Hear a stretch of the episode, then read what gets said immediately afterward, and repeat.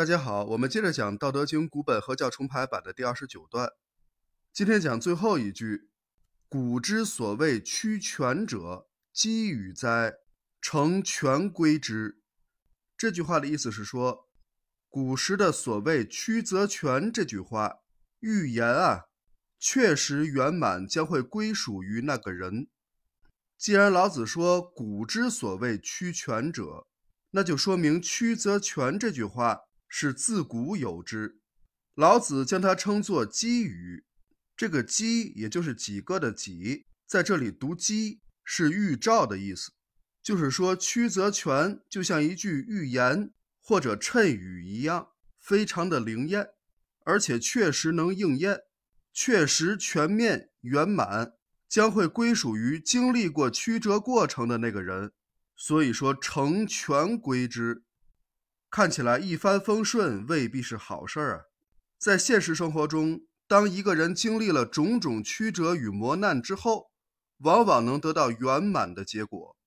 所以老子非常赞同这句古语，而且“曲则全”这句话也可以给人希望，让人们在经历艰难困苦的时候，能够想到美好的未来，最终会有一个好的结局，以喜剧收尾。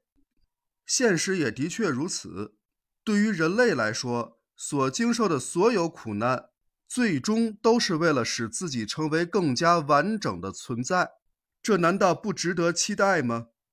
好，我们把这段话完整的读一遍：曲则全，枉则正，洼则盈，敝则新，少则得，多则惑。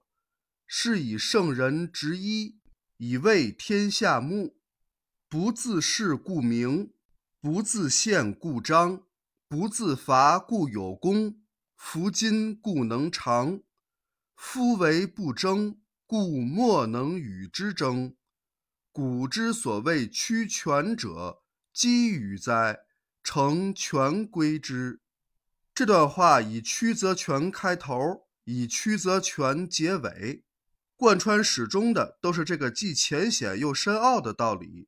以曲求全，以退为进，以弱胜强，以阴化阳。这个道理从远古一直流传下来，给予人们珍贵的教诲，直到今天仍然历久弥新，意义非凡。好，今天我们先讲到这里，感谢大家的收听，我们下一讲再见。